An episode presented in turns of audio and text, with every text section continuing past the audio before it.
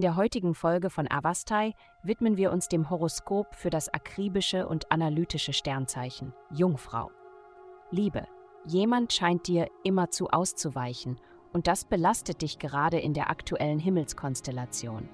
Du hast vielleicht ein sehr dramatisches Bild dieser Person in deinem Kopf aufgebaut und dir auch eingeredet, dass sie wirklich großartig ist. Daher verstehst du nicht, warum sie nicht näher zu dir sein möchte. Heute könntest du deine Antwort bekommen.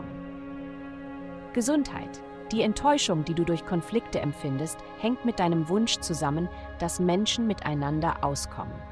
Wie stark ist dieser Wunsch? Wird er dich aus der Bahn werfen und deine Stimmung schwanken lassen, abhängig davon, wie es da drüben läuft? Um dieser negativen Tendenz entgegenzuwirken, solltest du folgende Lebensmittel regelmäßig in deine Ernährung integrieren. Frische Papaya und einen Kräutertee namens Purpur Löwenzahn. Zusammen mit regelmäßiger Bewegung wird dies den zerstörerischen Impuls verringern, anderen zu helfen, bevor du dir selbst hilfst. Karriere. Die starken Überzeugungen einer Person könnten dich für einen Moment die Wahrheit aus den Augen verlieren lassen. Hinterfrage diese Quellen. Lass dich nicht auf egoistische und kurzsichtige Ideen einer Person ein, nur weil sie leidenschaftlich dafür ist. Denke selbst. Geld.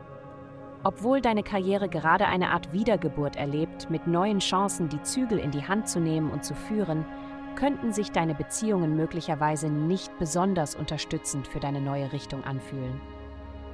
Es liegt nicht daran, dass du einen schlechten Job machst.